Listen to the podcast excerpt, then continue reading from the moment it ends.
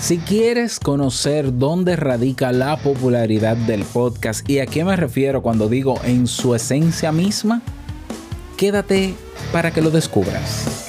Venga. ¿Estás interesado en crear un podcast o acabas de crearlo? Entonces estás en el lugar indicado porque en este programa tendrás claves, técnicas, herramientas, aplicaciones y respuestas para que lleves tu podcast al siguiente nivel.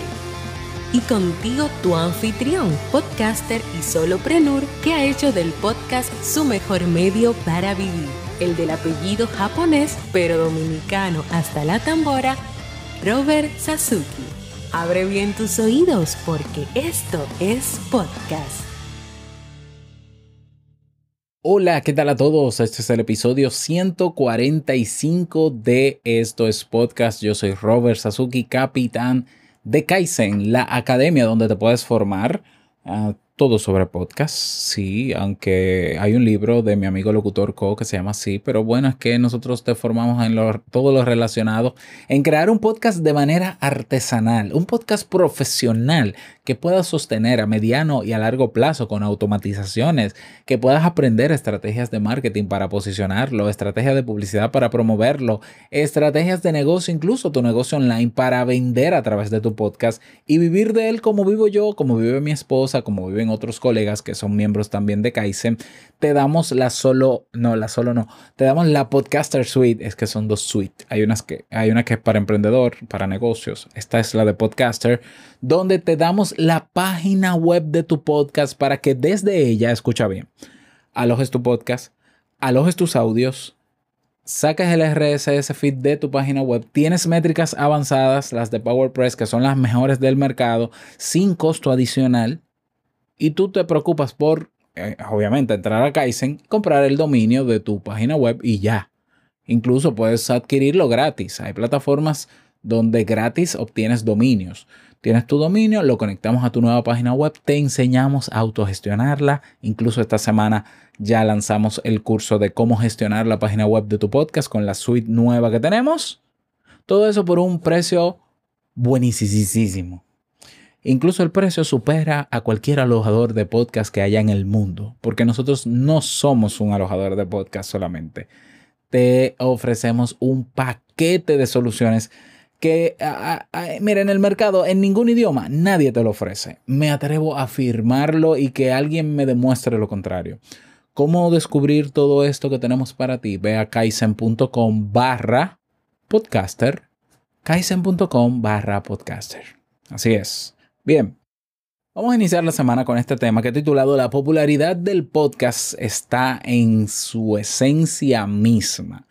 ¿A qué me refiero con esto? Vamos a ver, eh, con el paso de los años y con el paso y la llegada de nuevos podcasts al mundo eh, digital, pues hay personas que están haciendo un gran esfuerzo por eh, elevar o crear, mejor dicho, una serie de estándares en el mundo del podcasting para que se escuche lo más parecido a, a, a Netflix, ¿no? a Broadway, no sé, o sea, a superproducciones. Y eso está muy bien, eso está bonito, que aspiremos a que cada vez podamos tener mejores equipos, mejores elementos en la fase de edición, mejor postproducción y masterización, mejor promoción. Es decir, mientras más nos preocupamos poco a poco por mejorar nuestro podcast en términos técnicos y en cuestión de sus fases, yo creo que eso le suma bastante al podcast. Le suma, pero que bastante. Ahora bien, ahora bien, el podcast, ¿por qué se ha hecho popular? ¿Por qué comenzó a ser popular entre un grupo de gente, entre un nicho, dentro de un segmento de mercado en Internet, desde sus inicios en el año 2004? y por qué es importante entender la esencia del movimiento de podcast, que no es lo mismo que el programa de radio que escucha tu abuela, que lo graban y lo suben con un RSS feed. Eso también es podcast, pero ese no es el podcast del que tú y yo hablamos, porque el podcast que yo pregono es el movimiento de personas que deciden coger un micrófono y llevar un mensaje al mundo, sin tener que ser locutores, sin tener que ser editores, sin tener que ser productores. Gente común y corriente que decidió crear un contenido en audio. Y el podcast existe desde antes de su término, pero, es decir, desde antes que se acuñara el término podcast en 2004, ya habían personas que hacían programas que le llamaban radio digital, grabados, otros en vivo y luego grabados.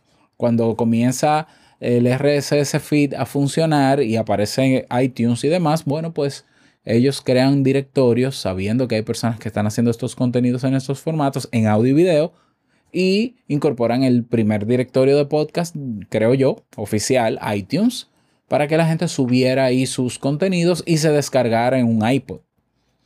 Técnicamente, ¿verdad? Así comienza el podcast. Pero ¿por qué se hace popular el podcast? El podcast se hace popular porque primero es una ventaja ya el tomar un audio que se hace en vivo de una conferencia, de un programa, de una conversación o en directo. Y sin mucho reparo, subirlo a un directorio. O sea, yo, yo por ejemplo, los primeros podcasts que yo escuché fue en Evox en el año 2007 de un experto en ventas llamado Alex Day. Se llama Alex Day todavía. Un saludo para él aunque él no me conoce ni yo tampoco. Y eran conferencias que él grababa en su estudio y vendía en CD y en casetes, conferencias en audio, y alguien lo subió a iVoox. Yo no sé si fue él, pero yo lo escuchaba a él. O sea, él no, él no lo hacía para iVoox, él lo hacía para venderlo. Que es la conferencia de ventas, que el seminario de ventas, que el no sé qué. qué. Y yo descargaba mis audios en mi reproductor de MP3 y lo escuchaba mientras corría. Luego comenzó a llegar un grupo de personas que de camino al trabajo, que mientras salían de su casa iban a otro sitio o que mientras estaban en su casa, personas comunes y corrientes comenzaron a conversar con la gente, a dar un contenido. Bueno, hoy yo estoy camino al trabajo y hoy quiero hablarte de la noticia de que salió un nuevo aparato, de que está pasando esto en mi país, de que así va el mundo y yo quiero dar mi opinión al respecto. Y comenzó la gente a dar su opinión en un formato que, aunque es popular hoy, no es tan popular como los otros formatos, todavía. O sea, todavía, cuando todo el mundo hoy dice, no, pero el audio es tendencia. El audio siempre ha sido tendencia porque primero existió la radio en los 1880 y no me acuerdo, ¿ya?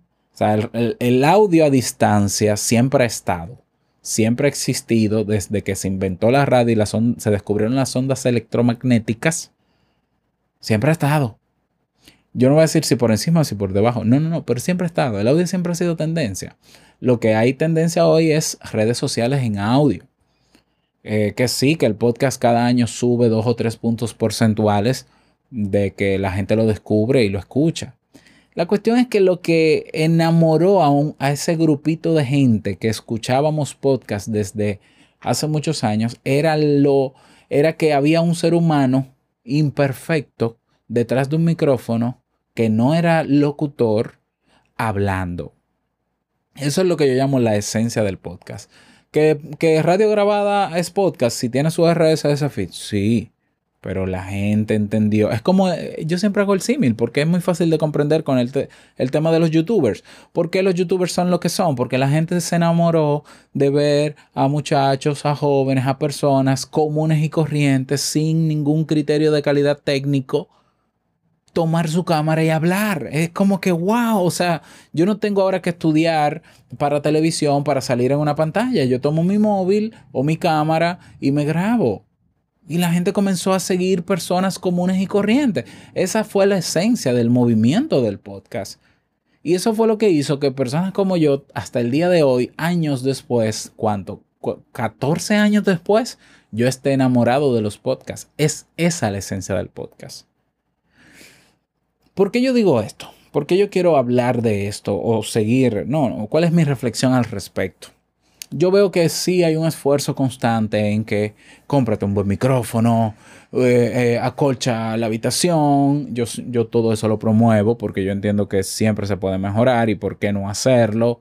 Eh, que si edita y entonces eh, cuando tú vayas a editar, corta los silencios, las muletillas, ah, la respiración y, ponle ahí un procesador dinámico, procesamiento dinámico, eh, ecualización paramétrica, yo me lo sé todo, porque yo lo hice todo, yo fui, yo usé Sony Vegas Pro en, por los 98, 99 y cuál fue, sí, con ese fue que yo comencé a editar siendo músico.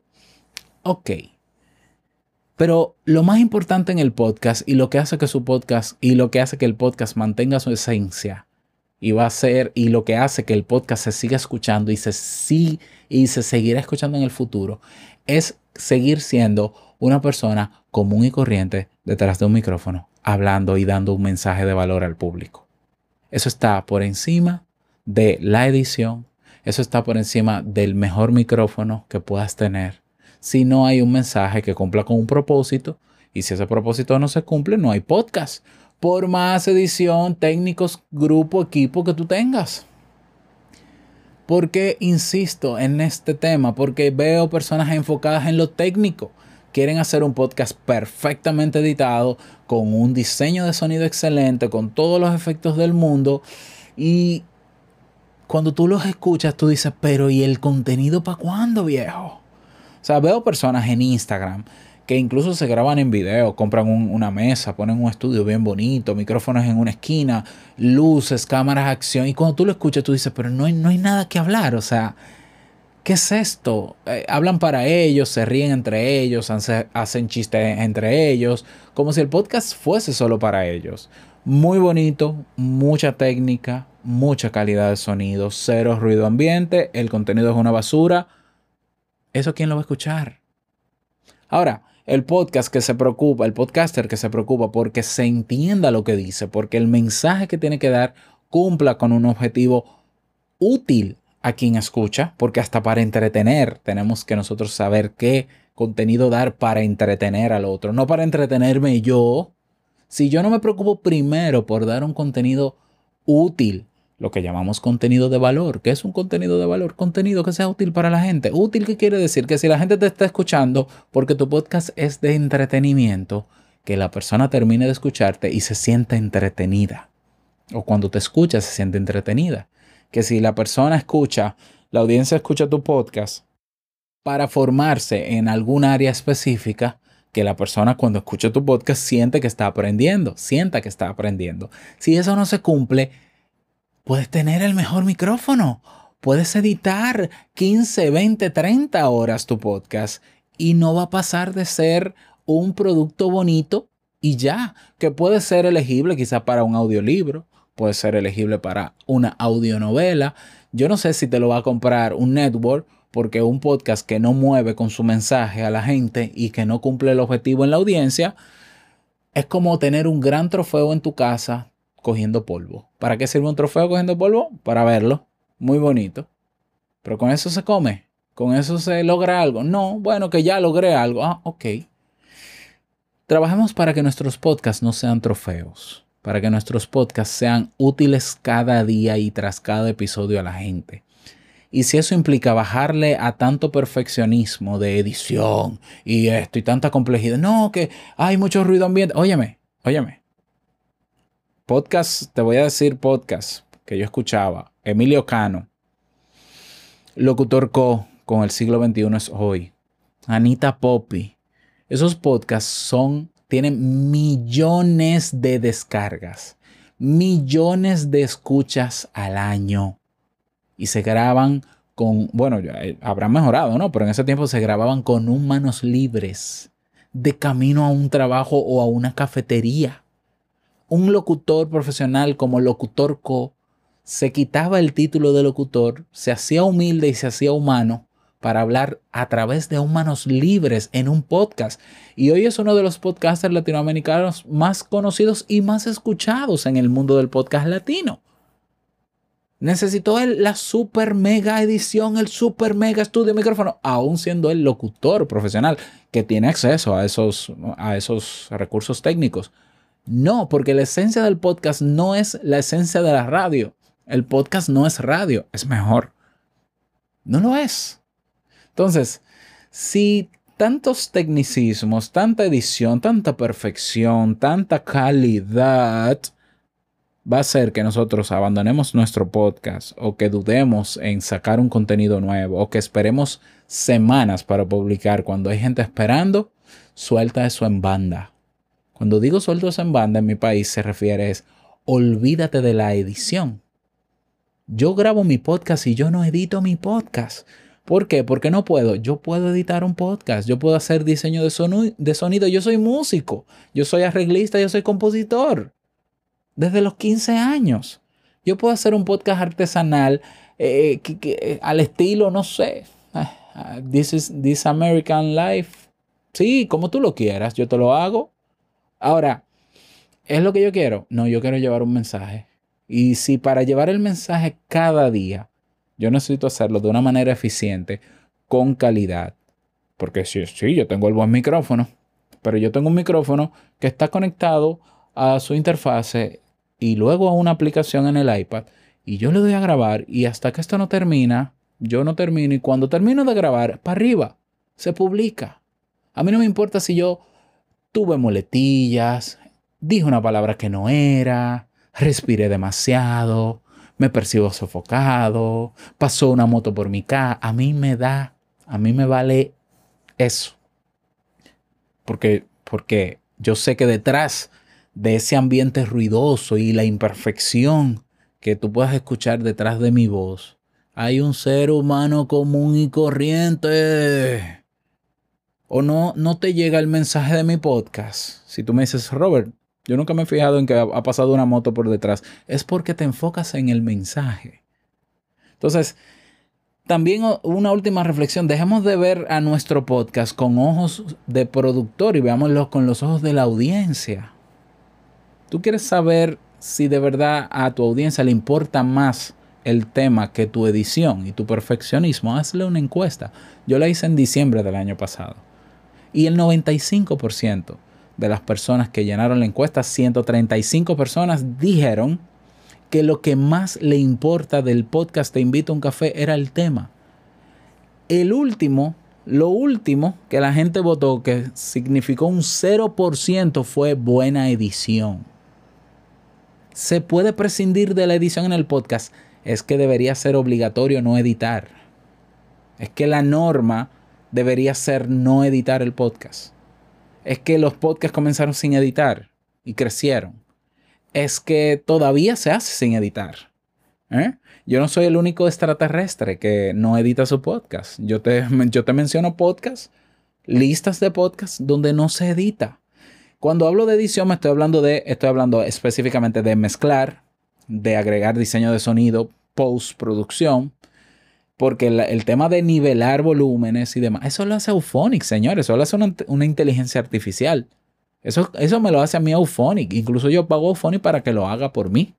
¿Por qué? Porque así yo ahorro tiempo y tiempo es vida. A mí me sobra tiempo. Yo dedico 15, 20 minutos a este podcast y me paso el día haciendo cualquier otra cosa el mensaje sigue llegando, la calidad del mensaje está ahí porque la retroalimentación llega y yo no estoy afanado con dar un producto de ultra mega calidad cuando al final la gente lo que quiere es entender lo que tú estás hablando. Entonces, no nos compliquemos. ¿Se puede hacer un podcast sin editar? Absolutamente. La edición es prescindible, absolutamente. O sea, elementos de mezcla, elementos de diseño de sonido, postproducción. Eso es prescindible, pero pero yo te lo enseño. ¿Tú quieres saber? Yo te doy, yo te doy las clases gratuitas de cómo hacerlo. Ponte en contacto conmigo. La gente lo está haciendo en Anchor. Y hay podcasts en, Anchor que se están escuchando sin edición. Entonces, el contenido es lo primero. El tema y el objetivo eh, de llevar ese mensaje. Si se cumple, eso es lo más importante. Lo demás suma. Repito, lo demás suma, pero que no se pierda la verdadera esencia, que los youtubers dejarán de ser youtubers, youtubers cuando empiecen a hacer lo que se hace en televisión o cuando se vayan a la televisión. Los youtubers, todo lo que tú ves ahora, que ahora tú lo ves con luces y cámaras poderosas, si tú revisas sus primeros videos, fueron cámaras malas, sonido con eco. Ellos no les importó. Ellos siguieron dando el mensaje. Es más, me voy más lejos. En tiempos de pandemia, Todo el mundo estaba usando Zoom, hasta los noticieros se estaban haciendo vía Zoom con tremenda mala calidad de audio. Un podcast, cualquier podcaster promedio tenía mejor calidad de audio que un narrador de noticias en tiempos de pandemia desde su casa por Zoom. Aún así se hizo el trabajo, porque la gente lo que está es pendiente al mensaje, no a que sí, ay Dios mío, qué eco suena en esa habitación. Eso no, ese no es el promedio de la audiencia que te escucha. No lo es. ¿Ya? Lo digo porque si te quedas en el zapato de productor o de editor o de podcaster, siempre vas a ver miles de faltas. Ponte en el lado de la audiencia que lo que quiere es que tú le des el contenido, el mensaje que le sirva para lo que sea. Y cumple con eso. Lo demás es accesorio. ¿Puede mejorarse? Sí, pero si, si la edición mejora mi producción, pero me quita 5, 6, 7, 8 horas y me desmotiva yo hacer un podcast semanal que yo quisiera hacerlo para tener que hacerlo quincenal, no lo estoy haciendo bien. Lo puedo hacer sin editar. Ah, pero es que yo me pongo nervioso. Yo también. Yo también me pongo nervioso. Cada vez menos, pero me pongo nervioso. Y paro. Yo puedo parar esta grabación las veces que yo quiera. ¿Mm? Ah, pero es que tú, lo digo porque es que a mí, algunas personas dicen que yo soy como extraterrestre porque yo, pero porque yo, eh, perdón, déjame terminar la, frase, grabo sin editar. Y eso no, no es lo que hacen los locutores profesionales en la radio en vivo todos los días. O ellos se graban y se editan. Ellos no se graban y se editan. Y ellos son profesionales de la voz. Yo no soy un profesional de la voz. ¿Mm? Claro que yo hoy tengo más dominio que antes, es lógico. Yo hago tres podcasts diarios. Esta es mi práctica. Esto es como desayunar. Práctica diaria, es evidente, pero ahí, ahí se llega practicando. Pero yo no comencé así. Si tú escuchas los primeros episodios de Te invito a un café, lloras. Incluso yo leía el episodio completo de los nervios. ¿Ya? Ahora yo tengo tiempo de sobra para hacer más cosas y el mensaje sigue llegando y yo trabajo cada vez menos y el mensaje sigue llegando y el trabajo se sigue haciendo y yo sigo viviendo de mi, de mi podcast y mi podcast no ha perdido su esencia. Así que bueno, esa es mi reflexión para ti en el podcast, en el podcast, en el episodio de hoy. Espero que te sirva. Me encantaría conocer tu parecer al respecto. Si me escuchas en Ebox o en YouTube, tienes un cuadro de comentarios debajo, por favor escríbeme. ¿eh? Escríbeme que yo lo leo. El mejor espacio para seguir esta conversación es en nuestra comunidad. Ve al navegador web en tu móvil y escribes podcasters con ese al final podcasters.pro, podcasters.pro y nos vemos dentro. Nada más desearte un feliz día, que lo pases súper bien y no quiero finalizar este episodio sin recordarte que lo que expresas en tu podcast hoy, no lo que editas, va a impactar la vida del que escucha tarde o temprano. Larga vida al podcasting, no pares. Nos escuchamos mañana en un nuevo episodio. Chao.